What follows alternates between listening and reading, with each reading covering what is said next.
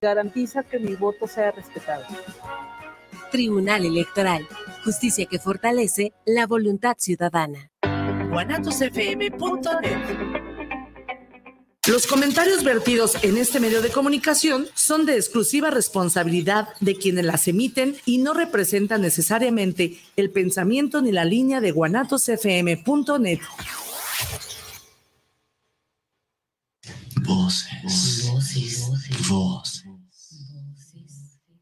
Voces de mentes. Voces de mentes. Un programa irreverente. Para esa mente elocuente. Voces.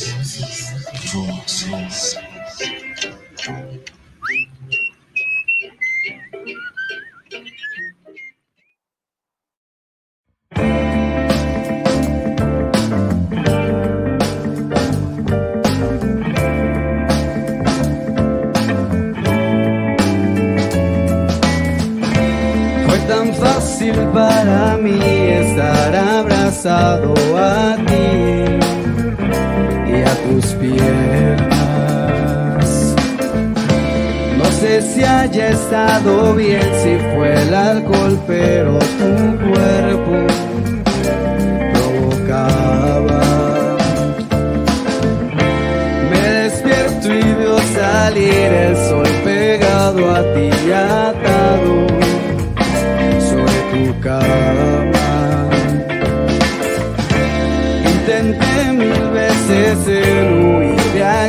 Pero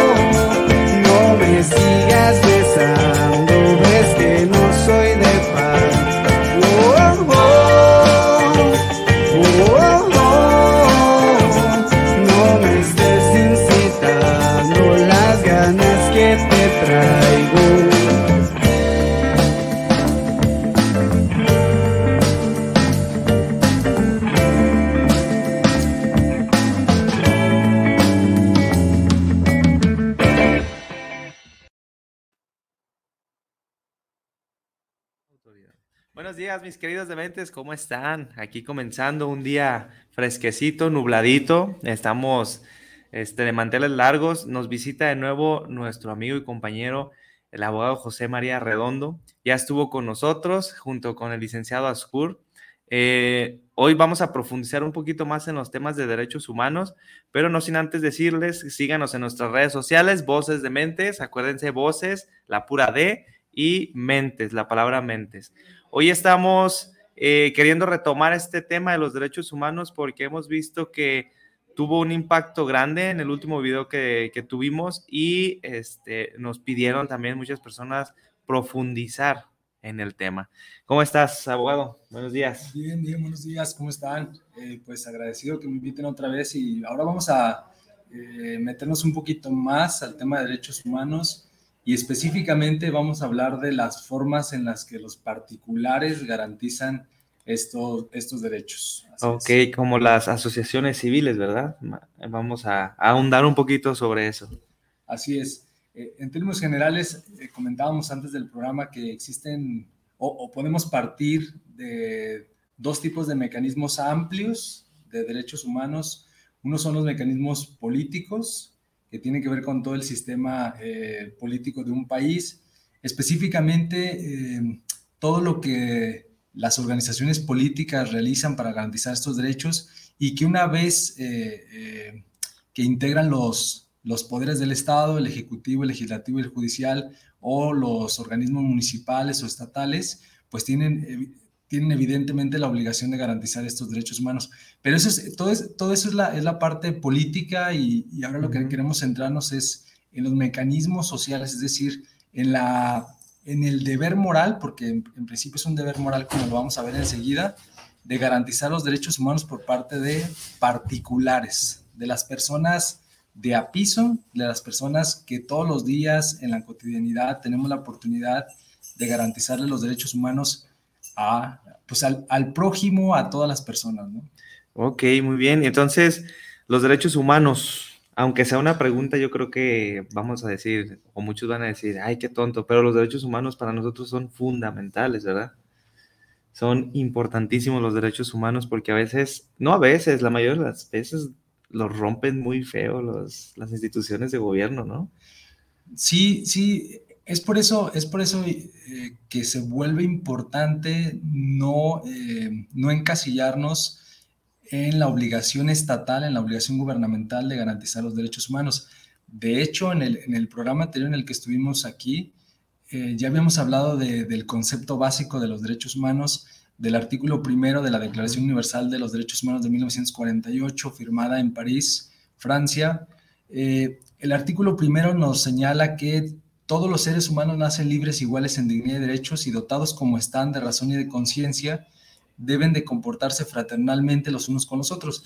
El artículo primero de la declaración, es decir, la práctica moderna de los derechos humanos que nace en 1948 según el doctor Charles Bates de la Universidad de Princeton, es, es un concepto que, he adoptado de, de este profesor de la Universidad de Princeton, es que los derechos humanos como los conocemos actualmente, esta práctica moderna inicia en 1948 y eh, se distingue de los derechos fundamentales previos a la, segunda, a la Segunda Guerra Mundial, en que estos derechos humanos son un compromiso mucho más amplio, mucho más cercano a la cotidianidad de las personas en cualquier parte del mundo.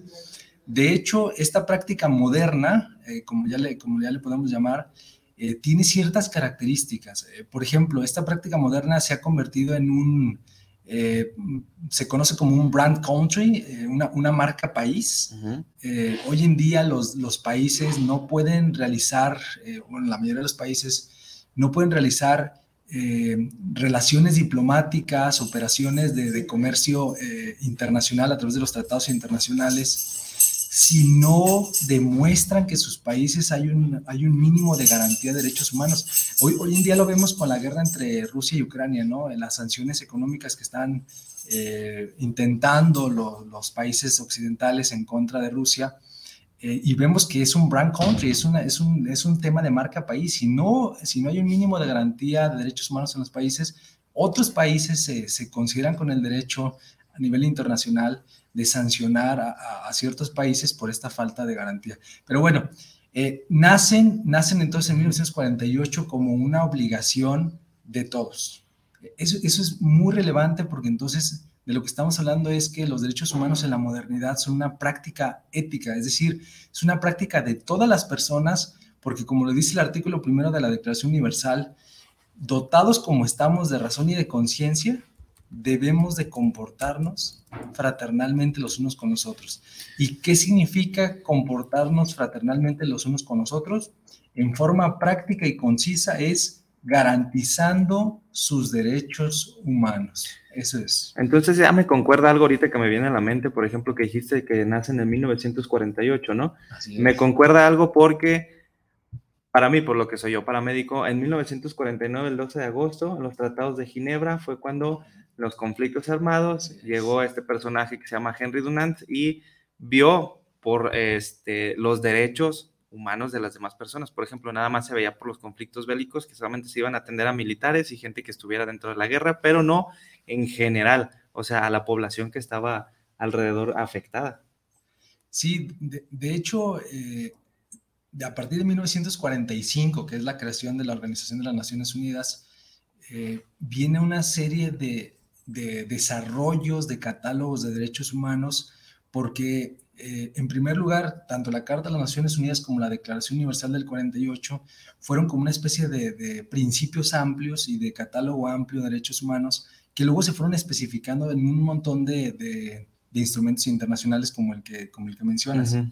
Por ejemplo, tenemos algunos ejemplos en 1966, 1969, con la Convención Americana sobre Derechos Humanos, con los pactos internacionales de derechos económicos, sociales y culturales y de derechos civiles y políticos. Tenemos, eh, después de estos pactos de, de, los años 60 y 70, ya más adelante en los 80s y los 90s vienen convenciones mucho más específicas. Por ejemplo, ya se hablaba de las, de las convenciones sobre eh, los derechos de la infancia o en los años 90 eh, las convenciones relacionadas con la, eh, los derechos de las mujeres y el acceso a una vida libre de violencia. Y ya en el, en el 2000, en los años 2000, ya incluso hablamos de, de instrumentos internacionales que tienen que ver con los derechos de las personas adultas mayores, los derechos de las personas con eh, capacidades diferentes o con discapacidad.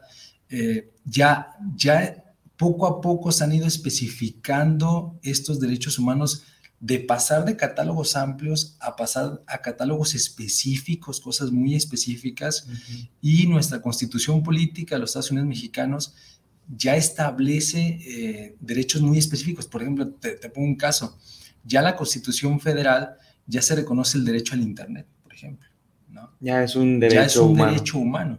Y obviamente eso, eso tuvo que suceder, pues, porque a partir de los años 90, eh, la proliferación de, esto, de esta eh, de esta herramienta tecnológica, pues obviamente hizo, hizo necesario que se reconociera ya como un derecho humano. Entonces, los derechos humanos se han venido especificando, pero también se han venido ampliando con el tiempo. Se han venido modificando para poderle dar a, pues, obviamente a toda la humanidad el derecho a algo que nos Ah, corresponde. Exactamente. Y, y lo que quiero es, eh, qué, qué bueno que comentas eso porque eh, me gustaría enmarcar, enmarcar cuál es la finalidad de los derechos humanos y por qué su catálogo no es, no se termina nunca, Ujú. porque es, es de constante interpretación y de constante ampliación, son progresivos, eh, pero quiero, quiero enmarcar bien cuál es la finalidad de los derechos humanos.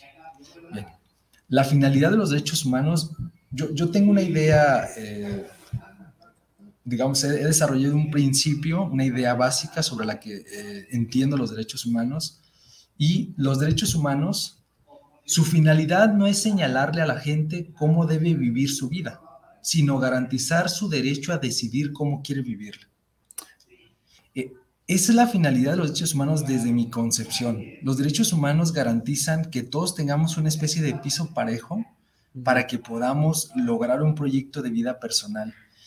Eh, eso es muy importante mencionarlo porque, porque si entendemos a los derechos humanos como una obligación estatal, hay que entender que no, que, que la obligación estatal no es hacernos felices, no es la felicidad personal, sino es el piso parejo, ¿no? Para que tú ¿Qué? puedas decidir un proyecto de vida y que los derechos humanos sirvan de apalancamiento, herramienta para que logres ese proyecto. Para que tú puedas disfrutarlo como Pero ese depende de ti.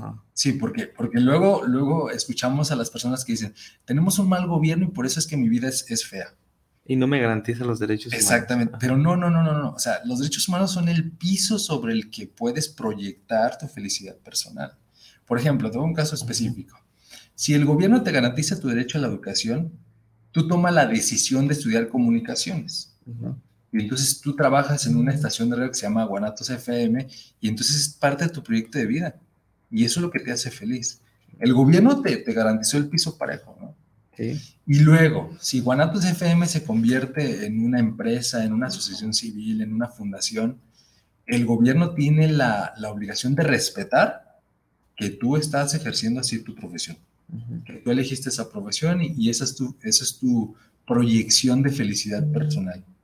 Entonces, eso sí hay que marcarlo bien, bien, bien, eh, hay que dejarlo muy claro. Muy clarito. Los derechos humanos son un piso parejo, una igualdad de oportunidades, pero no es esencialmente lo que nos hace felices. Esa ya es una responsabilidad ética de, de cada nosotros, uno. de cada uno. Así es.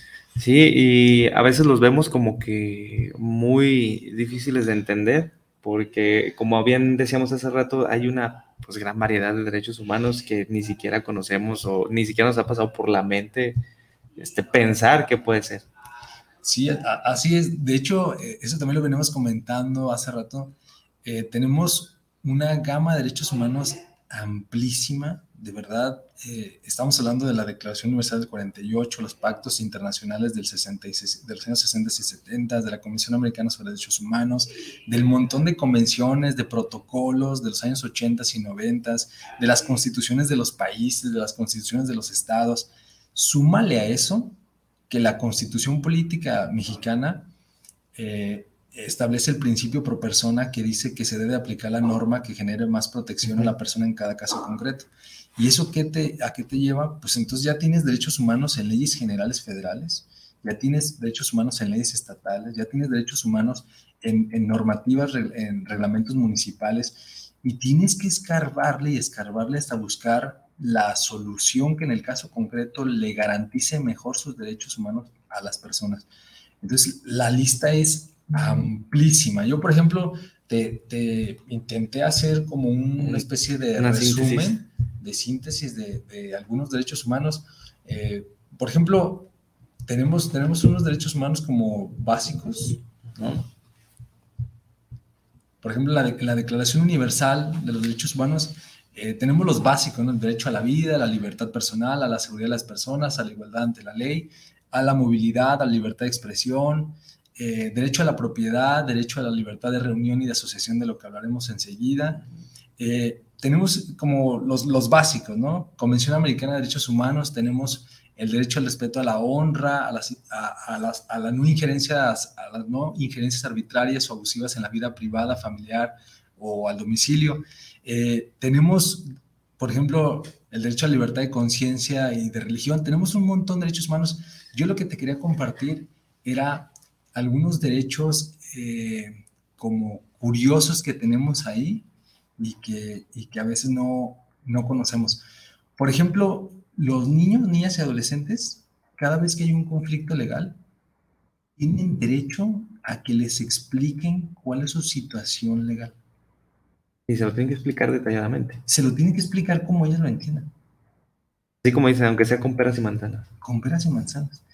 Hace, hace unos meses, no, no, si mal no recuerdo, una juez federal le dictó una sentencia a una menor de un juicio de amparo eh, con lenguaje que la niña entendió. Ah, De verdad, o sea, entonces, entonces fue como un... casi casi fue como una especie de carta Ajá. Que le hizo a la niña y esa fue la sentencia del, del juicio de amparo de la juez federal.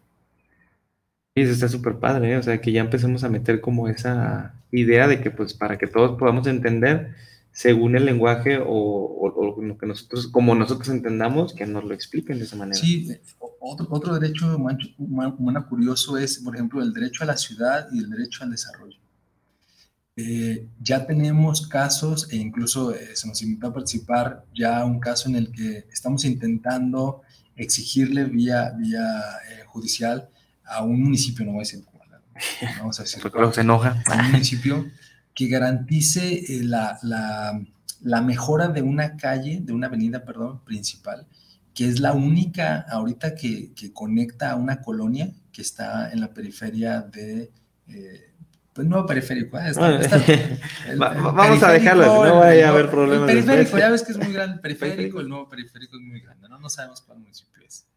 Entonces, eh, ya, ya es, ya es eh, los, los, los, vecinos están organizando para que se presente una, una, demanda colectiva en contra del municipio para que se, se le dé mantenimiento, se le dé mejoras a esa avenida principal, que es la única que conecta a la colonia. Es como puede decir, bueno, no sé si sea cierto, pero, o no sé si esté bien, pero es como el derecho al libre tránsito, ¿no? Ajá, sí. Y a tener la comodidad también, pues, de entrar y salir, para, o la facilidad. Lo que pasa es que esa, esa avenida es, es, casi imposible de, de, de, transitar con vehículos, incluso con bicicletas tampoco, hay una, hay una pendiente muy, muy larga, y eso, eso limita la actividad económica.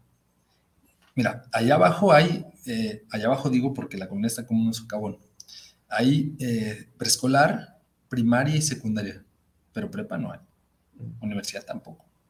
Entonces, ya estamos hablando del derecho a la educación, ya estamos el derecho, el derecho a la movilidad, ya estamos hablando del derecho a la ciudad y al desarrollo, ya estamos hablando de, de por ejemplo, también se, se, infringe el derecho a la propiedad privada porque ya tenemos los, los, datos de las aseguradoras que están llevando a cabo los reportes de, de cada vez que se avería un coche en esta avenida, uh -huh. porque lo estamos acumulando este, va a ser parte de, de la demanda. No, va a estar grande eso. Entonces, entonces eh, ahí puedes ver cómo ya en la práctica ¿no? los particulares ya están participando de la garantía de los derechos humanos, ¿no? Y que se les garantice lo que ellos necesitan. Sí, y, y, y, y con eso ya, ya me, me, gustaría entonces apartar la obligación gubernamental de la obligación social. Uh -huh.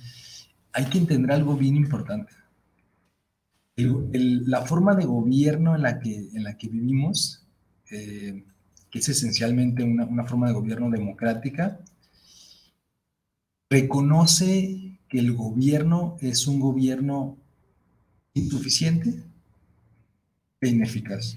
Eso está reconocido incluso por eh, instrumentos internacionales como la Convención Americana sobre Derechos Humanos, en donde dice que el Estado, el gobierno está obligado a garantizar derechos humanos hasta el máximo de sus recursos. No, es, no te está diciendo que va a hacer lo imposible. Hasta el te máximo. está diciendo donde hasta pueda. donde pueda. O sea, hay que entender que vivimos en un estado residual, es decir, en un estado en donde unos alcanzan a ser ayudados y otros no. Pero es que como dices, a, nos, a, nosotros, ¿quién nos garantiza la fiabilidad de que si el gobierno está haciendo hasta donde sus recursos lo hace? Haz de cuenta, él me puede decir, yo hasta aquí, ya son mis recursos, es hasta aquí, pero a lo mejor posiblemente puede ayudar un ah, poco más. Eso está relacionado con la transparencia y la rendición de cuentas. Uh -huh. Si un gobierno es transparente y rinde cuentas, vamos a poder vigilar que está utilizando los recursos adecuadamente y que está llevando a cabo las acciones hasta el máximo de sus posibilidades. Pero lo, lo, que quiero dejar bien claro es, en la teoría y en la práctica, el gobierno no puede con todos. ¿sí? sí, es demasiado. Legalmente, incluso a nivel internacional, se reconoce que el gobierno es un estado residual. Unos alcanzan y otros no. Entonces es como medicina, ¿no? O sea, algunos alcanzan atención médica y otros no. Si se llegara a enfermar toda la población, el IMSS estaría rebasado. Exactamente. Por eso, por eso, eh, los derechos, aunque son universales, su garantía no es eh, gubernamentalmente hablando universal. No es una obligación que en la práctica vaya a poder solo el gobierno eh, garantizarla. Hay algunos países como Finlandia, Noruega, que tienen una, una, una calidad de vida eh, donde pues, la pobreza la gente no, no, no, existen personas que vivan por debajo de la línea de, de pobreza internacional, uh -huh. que ahorita es de 2.1 dólares, no, 2.15 dólares diarios por persona, por hogar. Uh -huh. eh, no hay, pero no quiere decir que tengan garantizadas todas sus necesidades y que el gobierno las esté cubriendo al 100%. Entonces, eh, lo que, la siguiente parte que hay que dejar en claro es el gobierno no es suficiente. Y como el gobierno no es suficiente, ¿sí? hay que entender que el sistema político, los partidos políticos y las, los personajes que llegan al gobierno no van a poder con el paquete solos. Y entonces tenemos que hacer, echar mano de mecanismos sociales. O sea, los mecanismos políticos no son suficientes, echamos manos de mecanismos sociales y dentro de esos mecanismos sociales ya tenemos personas físicas, gente que por voluntad propia sale a la calle y ayuda a los demás de forma altruista, filantrópica.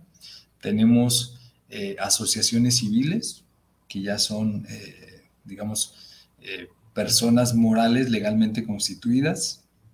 Tenemos colectivos, gente que se reúne de forma periódica, pero que no están legalmente constituidos, que también son reconocidos por la ley civil, porque la ley civil reconoce asociaciones irregulares, es decir, que no tienen una escritura pública pasada ante la fe de un notario, pero son colectivos que se reconocen. y que tienen validez. Sí, sí pueden asumir obligaciones frente a terceros y pueden operar en las calles.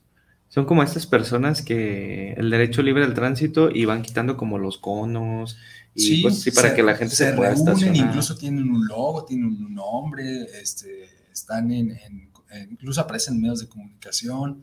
Este, por ejemplo, hay colectivos, eh, bueno, hay colectivos de todo tipo. Los últimos que me han tocado conocer, por ejemplo, son los colectivos que, se, que lucharon por eh, la tipificación como delito de la violencia vicaria Incluso hay un colectivo nacional de mujeres que están luchando eh, contra la violencia que ejercen las parejas, eh, la, violencia institucional que ejercen las parejas para eh, causarles, pues, literalmente lo que hacen los, los hombres, principalmente los hombres, es presentar denuncias o demandas para hostigar a las mujeres e incluso quitarles legalmente a sus hijos, como una forma de violencia. Ok, o sea, ya es violencia psicológica y institucional, institucional. sí. Entonces, hay colectivos, por ejemplo, como estos, ¿no? Hay colectivos de todo tipo, por ejemplo, colectivos ambientales, ¿no? Que se dedican, por ejemplo, a promover que el gobierno siga invirtiendo en, ciclovías, aunque están a favor. Ustedes saben cuando es un tema polémico. Ah, sí, hay colectivos, por ejemplo, que se dedican al tema de, eh, ahorita, el tema de eh, personas desaparecidas, los colectivos de madres que tú puedes ver allá afuera del Instituto, Instituto Jalisciense de Ciencias Forenses, que están ahí las señoras y los señores eh, instalados, de hecho a veces a un lado de la Comisión Estatal que también tiene ahí su stand, que, bueno, pues ahí está el stand. ahí está. Entonces, eh, la comisión, los colectivos eh, pueden ser personas, un grupo de personas que no están, digamos que, que no han formalizado en un contrato una asociación civil, ¿no? También tenemos fundaciones que tienen que ver con un patrimonio, ya sea bienes muebles o inmuebles, o eh, incluso eh, dinero, ¿no? Dinero, un patrimonio económico numerario que se afecta para un fin.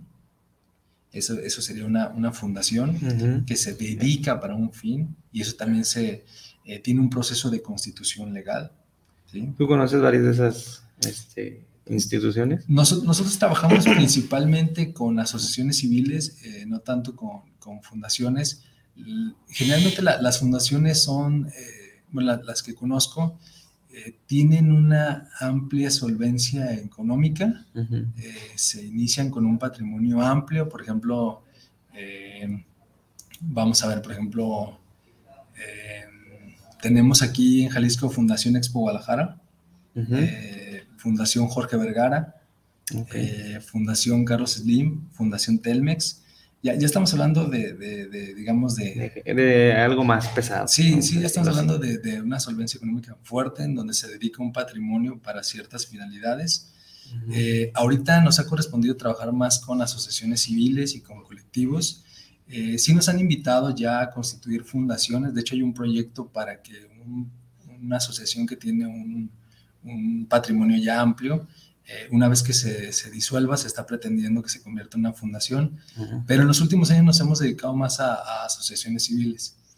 Entonces, estos mecanismos eh, sociales pueden ser personas físicas de mutuo propio quieran ayudar, colectivos, asociaciones civiles eh, y fundaciones principalmente. ¿no? Por eso, sí, y, si yo me quiero unir, por ejemplo, a una fundación, puedo ir y decirle, ¿sabes qué? Me quiero unir a tu fundación o hay como algún requisito para poder apoyar o, Ah, eh, o sea, ya la comunidad está formada o se Sí, si se trata de una, si se trata de una asociación civil, eh, como ya tienen unos estatutos, eh, desde que se crearon, hay un acta constitutiva que está integrada por unos estatutos, que es la reglamentación interna de la organización. Ahí van a, van a estar los requisitos para que tú te puedas eh, unir a la organización.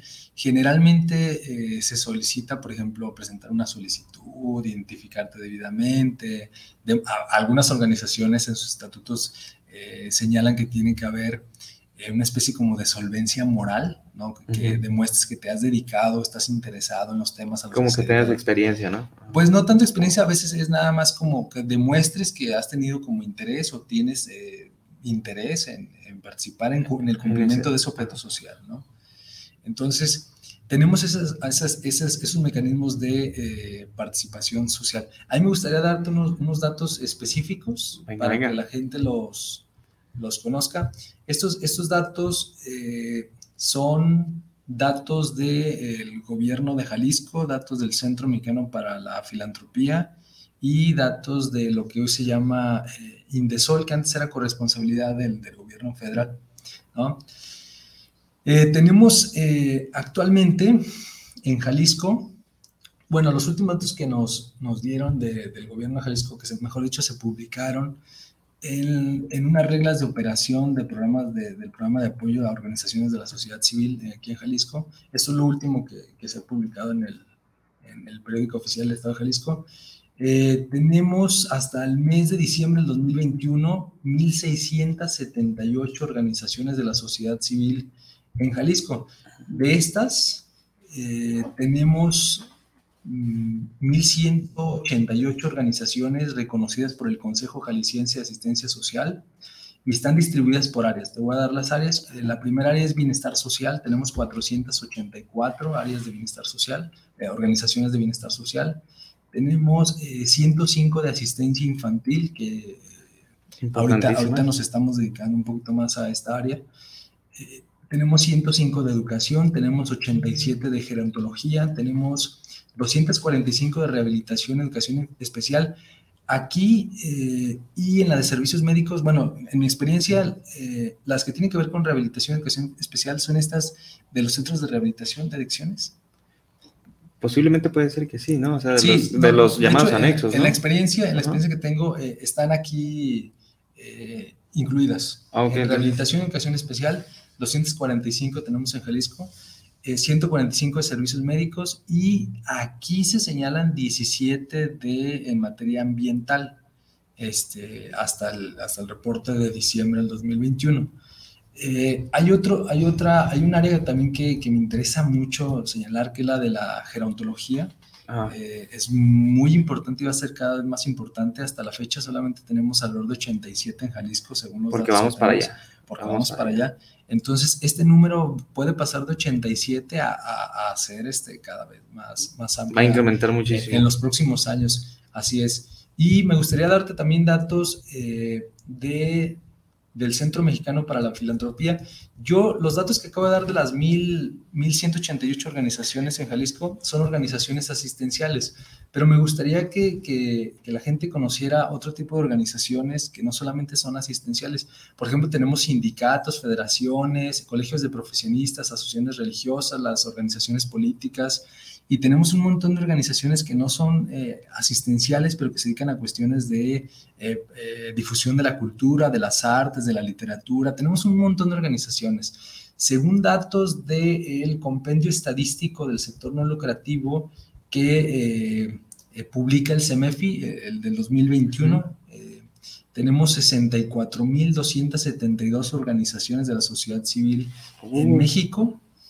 Eh, y bueno, de estas, la gran mayoría, la gran mayoría, son 46.403, están registradas. Tenemos como eh, el dato ahí en, en, en Indesol, en el gobierno federal. Entonces, constantemente las están monitoreando, ¿no? es, toda la nación, o sea, las 46 mil Sí. por toda la nación. De, de, de organización civil, organi- organizaciones de la sociedad civil registradas, registradas en el, en el registro federal de organizaciones de la sociedad civil. ¿sí? Muy bien. Ahí tenemos 46 mil, pero en total, ya contando federaciones, sindicatos, colegios de profesionistas, asociaciones religiosas, tenemos más de 64 mil. Ok. Te interrumpo un poquito, llegaron unos saludos, y vaya que llegaron saludos, y ahorita volvemos con el temita. Eh, Javier Siria, saludos para el programa de Voces de Mente, saludos a José y a los conductores ausentes, un gran programa. Carla Verónica Rodríguez, saludos al programa, saludos para José Mendoza y al abogado invitado. Víctor Daniel Rubio, saludos para el programa de Voces de Mentes. Enviamos un gran saludo por este programa, saludos para José y al licenciado invitado por el tema de hoy. José Luis Martín, saludos al programa desde la colonia americana, la mejor colonia. Saludos por Voces de Mentes. Sacaron un mil con el tema de leyes el día de hoy. Interesante los temas de hoy. Luis Fernando López, saludos al programa Voces de Mentes. Saludos por tener este excelente espacio. Saludos por su gran, eh, su gran programa. Jorge Enrique Pérez, saludos desde la Ciudad de México. Saludos para Voces de Mentes. Saludos para el conductor y el abogado José Arredondo. Y aquí nos manda un saludito Carlos. Saludos al programa, al conductor que dirige el día de hoy, a Israel en cabina y al gran invitado de lujo que nos acompaña en Voces de Mentes. Muchas gracias por sus saluditos. Si tienen alguna Muchas pregunta, gracias. este, con todo gusto aquí el invitado, el abogado nos puede apoyar, nos puede ayudar con esas dudas. Eh, igual pueden hacer, si tienen alguna duda de trabajo o algo así, aunque sea de, este, de derechos humanos ahorita, igual nos podemos dar un pequeño espacio para poder contestarles. O, o cualquier cosita que, que ustedes tengan ahí como ese piqui de, ay, ¿qué, qué puedo Sí, hacer aquí? sobre, sobre todo creo que ya podríamos como hablar de la cuestión ya, ya práctica, por ejemplo, eh, eh, cómo crear una asociación civil. ¿No? Eso estaría muy ejemplo, padre. Cómo crear una asociación civil, que es un proceso, eh, sobre todo si es existencial aquí en Jalisco, es un proceso eh, que sí lleva varios pasitos, varios, varios pasitos. ¿Es difícil? ¿O, o- No, no o es- está dentro de lo No es complicado y fácil? difícil, no es difícil. eh, tenemos, tenemos un sistema de asistencia social en Jalisco este, que fue reformado en el 2018. Se creó una nueva ley, un código de asistencia social eh, nuevo, que incluso ya se están promoviendo nuevas reformas.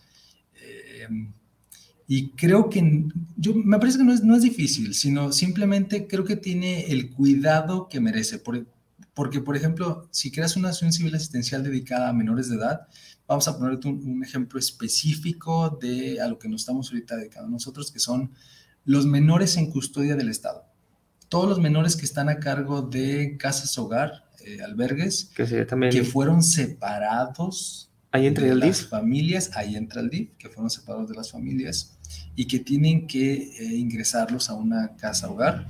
Estos menores que están en custodia del Estado, ¿por qué en custodia del Estado? Porque es una dependencia pública, ya sea municipal o estatal, la que ejerce la tutela institucional y la custodia sobre estos menores.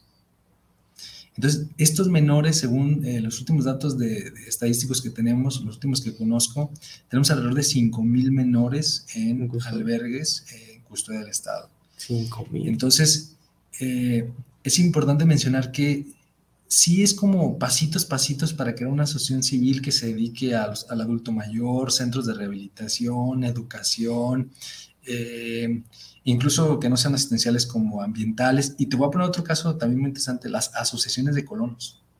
Ah, las que Las son de los asociaciones de colonos tienen eso. también que constituirse legalmente si es que pretenden, este, pues, llevar, digamos, un manejo aparte, ¿no? De, de los intereses de los, de los vecinos, eh, que una asociación civil se haga cargo de los intereses legalmente hablando, crean una asociación civil, que es la Asociación Civil de Colonos.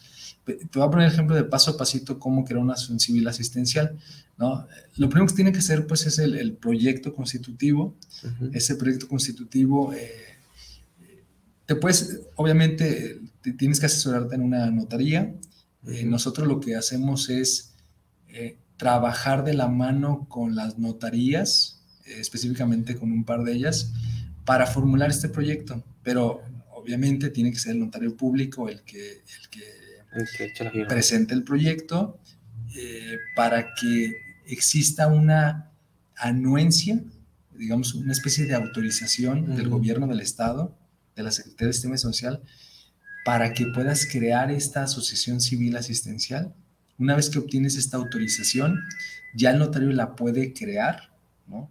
Para esto tú ya tienes la autorización de economía eh, respecto de la denominación o razón social, ya la tienes previamente. Una vez que ya tienes esta autorización, ya el notario te autoriza la, la, escritura, se inscribe en el registro público de la propiedad y a partir de eso ya puedes eh, intentar pasar a registrarte al directorio estatal de organizaciones de la sociedad civil del sistema asistencial del Estado de Jalisco. Ya, ya te vas a dar de alta, ya abres tu cuenta bancaria, ya empiezas a celebrar este, reuniones de consejo directivo, tus asambleas extraordinarias si es que es necesario, tus asambleas generales ordinarias anuales, empiezas a presentar tus declaraciones fiscales, empiezas a celebrar tus contratos si es que vas a, a rentar un lugar o comprar un lugar para trabajar, empiezas si es necesario a contratar gente o a conseguir voluntariado, empiezas con tus campañas para, para darle difusión a tu objeto social empiezas a acercarte a instituciones públicas y a privadas para celebrar convenios de colaboración. Y lo que nosotros hacemos es ayudarles en todo el proceso desde la creación. Desde cero. Desde cero hasta el primer año, que es el, yo, yo le llamo el primer año de constitución, porque en realidad, eh, aunque te den la escritura pública, la verdad es que te falta mucho. Pero el primer año es un proceso de constitución, de integración al sistema estatal y federal y de regularización y de preparación de cuentas bancarias, de planeación fiscal, de planeaciones de trabajo. Entonces lo que hacemos nosotros es ayudarles desde cero para que se, para que se constituyan y para que empiecen a operar legalmente hablando, para que cumplan con todas sus obligaciones. Eh, por ejemplo, las asociaciones que tienen, eh, que se dedican a tener este, casas hogares para los menores en custodia del Estado, uh -huh. tienen una cantidad de obligaciones impresionante. Tenemos una ley, una ley federal de derechos de niños y adolescentes, tenemos una ley estatal, tenemos reglamentos de esas leyes, tenemos unas normas oficiales mexicanas que te prescriben algunos aditamentos para el espacio. Uh -huh. Tenemos la ley de operación eh, de albergues del Estado de Jalisco, que hay que cumplirlo con todos sus requisitos. Tienes que ir a protección civil, tienes que tener un aviso de funcionamiento de... Normas de Secretaría de Salud. De, sí, de, que tiene que ver con el aviso de funcionamiento de, de COFEPRIS. Uh -huh. Tienes que eh, tener espacios adecuados, tienes que tener un consultorio médico y tienes que tener eh, médico de cabecera, psicóloga, nutrióloga. O sea, ya, ya aquí ya estamos hablando de una organización muy... Bien constituida, ¿no? Ya, bien, bien constituida y que se dedica a un tema muy delicado porque el tema de los menores en custodia tiene varias etapas. Te, te voy a, te voy a hacer eh, una semblanza general. Es, primero es el procedimiento de separación del niño de, de la familia. Uh -huh. Primer paso. Viene el procedimiento de separación y luego viene el procedimiento de eh, ingreso a un centro de asistencia social que puede ser público o privado, puede ser cabañas, por ejemplo, que es público. Cabañas, viene el procedimiento de ingreso y una vez que estás, una vez que está ingresado el menor, debe de iniciar un procedimiento para restituirle los derechos eh, violados a ese menor. Se tiene que meter a la escuela, tiene que tener derecho a, a, a, a pues a, la recreación, tiene que tener, haber espacios recreativos, uh -huh. tiene que tener espacios limpios, tiene que tener derecho a la alimentación, derecho al vestido, derecho a la atención eh, psicológica y a la, a la, salud en general. O sea, una vez que entra al, al, al albergue, ahí se inicia un plan para irle ah. restituyendo todos esos derechos que por haber estado en, un, en una, en una, una familia, en una situación complicada, se le fueron violando. Hay menores que tienen siete años y no habían sido registrados.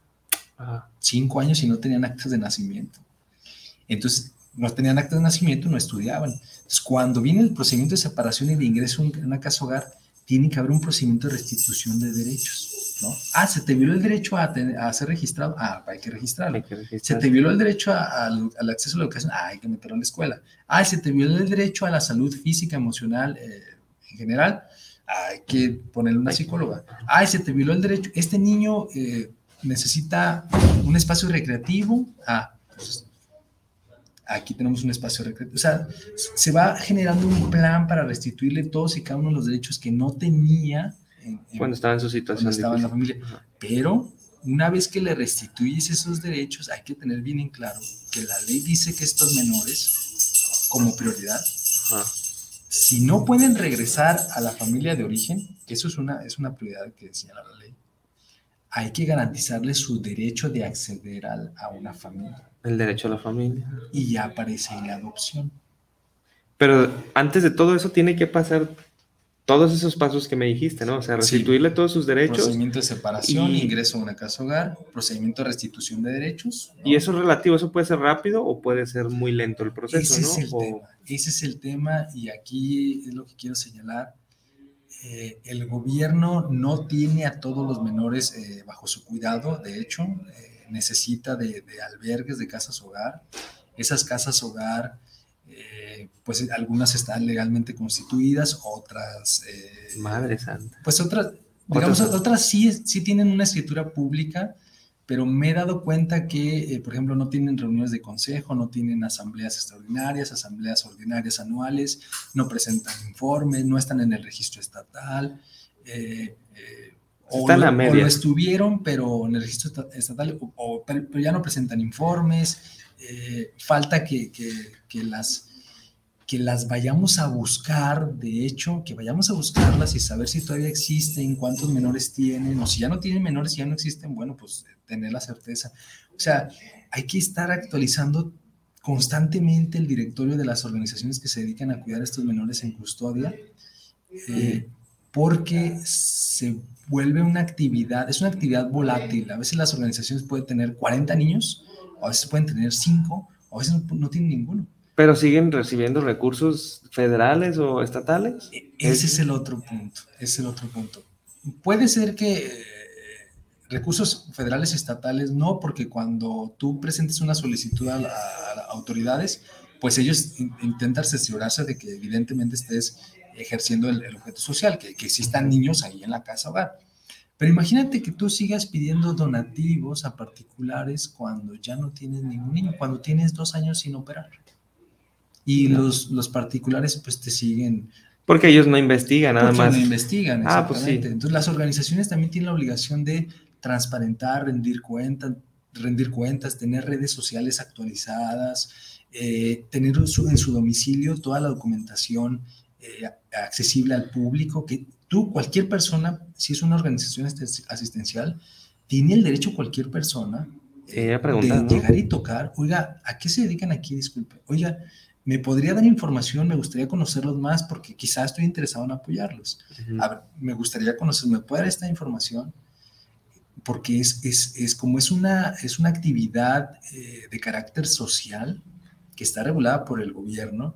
Entonces, eh, tenemos el derecho de informarnos eh, cómo están operando estas organizaciones.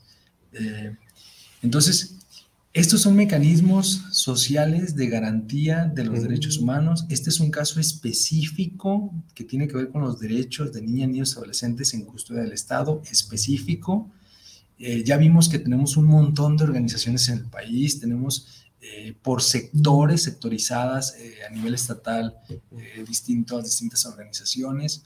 Entonces, los particulares, como lo dice el derecho internacional, tienen esa, esa obligación, ese deber moral de procurarle al otro también la garantía de sus derechos humanos.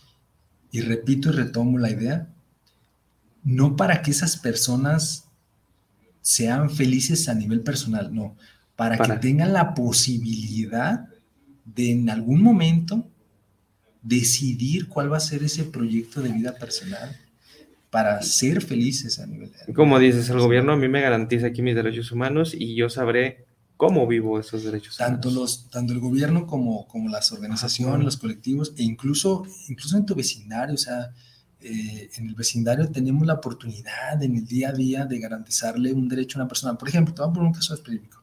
Imagínate que tú en tu vecindario te des cuenta que alguien está pasando la de, la de, la de malas en el término económico por la inflación, perdió el trabajo por la pandemia, etcétera, etcétera.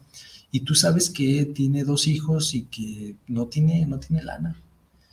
Tú, según la Declaración Universal de los Derechos Humanos del 48, tienes un deber moral. Tienes que comportarte fraternalmente con el vecino y decir, a ver, ¿cómo puedo ayudarle a esta persona para garantizarle a él y a sus hijos el derecho a la alimentación? ¿Qué tal si la persona paga renta? Oye, te voy a ayudar para que salgas adelante, para que este, de aquí que consigues otra chamba. Ah, mira, te voy a ayudar para que pagues dos meses de renta. Ah, ¿no le estás garantizando su derecho a la vivienda? O sea, lo que quiero es quitarle a los derechos humanos esa carga que tienen como de obligación gubernamental.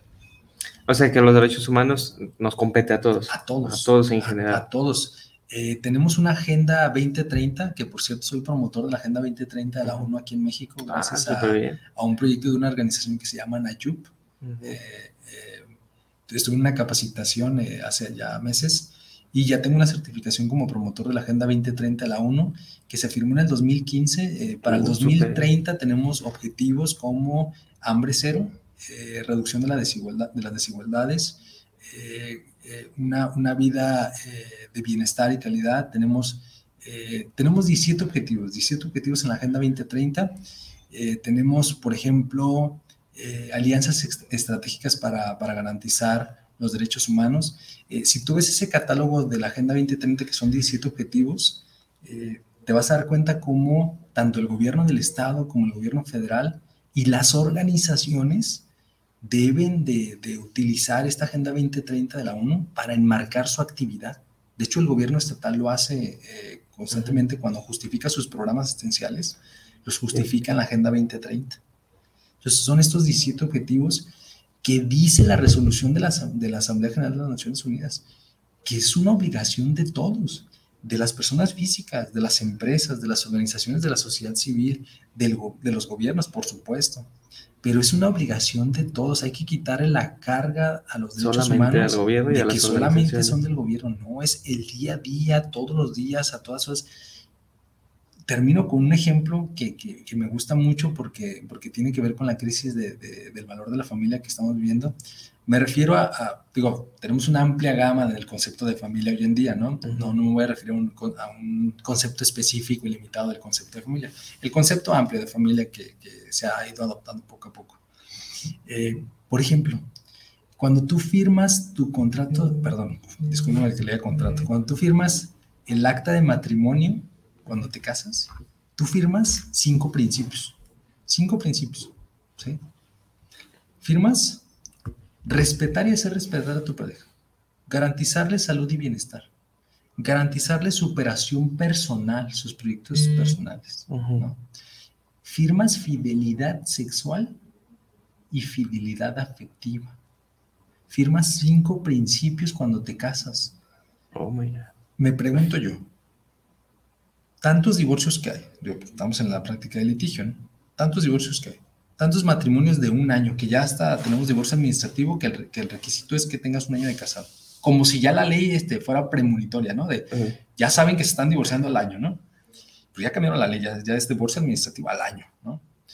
Pero si, si tú te casas, tú tienes la obligación de garantizarle su derecho a vivir en familia a tu pareja y a tus hijos cumpliendo esos cinco principios. O sea, ya el hecho de tener una pareja, casarte y tener hijos, ya es una obligación de derechos humanos en tu vida personal, salud y bienestar, superación personal, ¿no?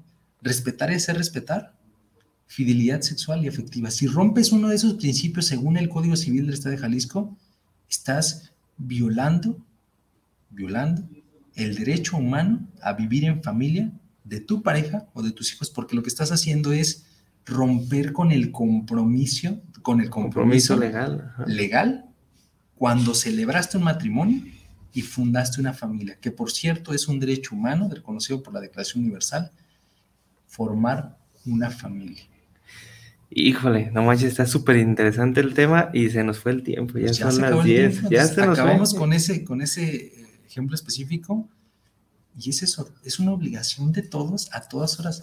El problema es que tenemos que difundir los derechos humanos porque es una, un catálogo amplísimo para que la gente los conozca y se dé cuenta que en su vida práctica Los están aplicando y Los se es- tienen que aplicar. los deberían de ayudar a garantizar a los demás. Desde no tirar basura en la calle, punto.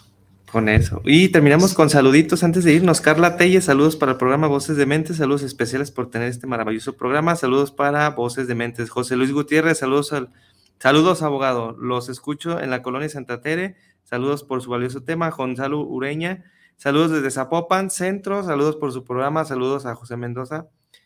Y Pilar Reyes, saludos para el programa, saludos también para Voces de Mentes, su gran público, y un gran saludo para el abogado Arredondo y al conductor.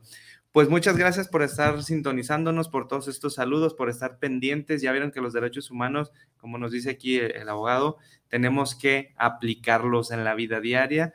Es parte de todos, no solamente de una sola institución o solamente del gobierno, es parte de nuestra vida y tenemos que irlos adoptando para que podamos ayudar al prójimo y por ende ser una sociedad este, con más eh, valores, con más eh, apoyo hacia el prójimo y que pues tengamos una vida plena y poder garantizarle a todos lo que pues por ende nos corresponde, ¿verdad? Así es. Muchas gracias. Gracias por estar con nosotros. Eh, nos estamos viendo. Suscríbanos a sus a nuestras redes sociales, perdón, Voces de Mentes con la pura D, Voces de Mentes. Nos estamos viendo. El siguiente programa ya está Carolina con nosotros y Carlos todavía nos hace falta este otros dos o tres sabaditos que no va a estar, pero nos está escuchando desde allá. Mucho, muchas gracias por estar con nosotros, por sintonizarnos. Nos estamos viendo. Eh, José Mendoza Y José María Redondo. y José María de Rondo. Nos vemos. Voces de Mentes. Nos estamos viendo. Cuídense. Nos vemos. Oye, Stop Rap, Mr. Ego, Dynamic, Tiflo Company. Difícil llegar hasta aquí, la verdad no sabía si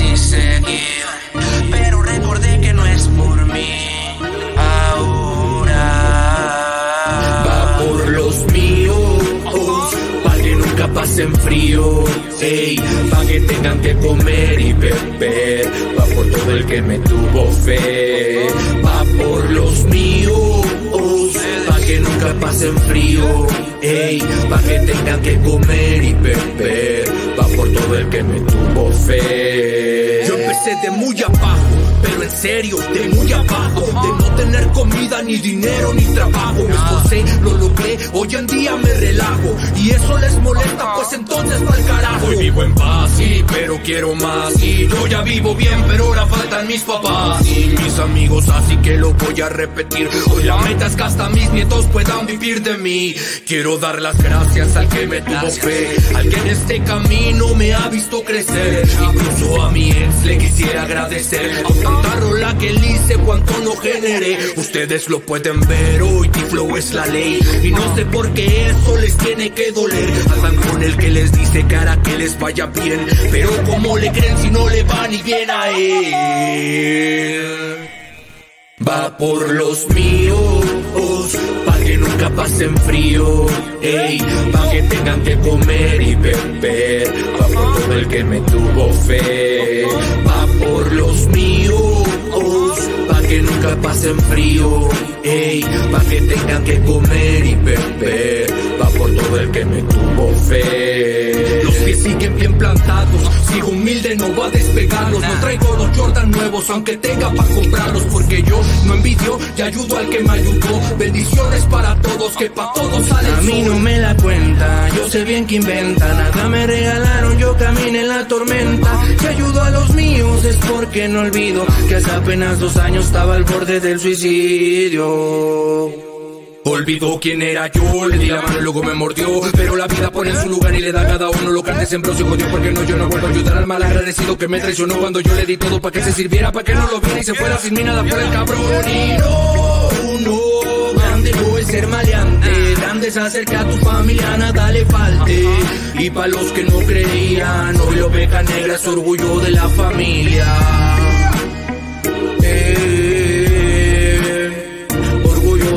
familia.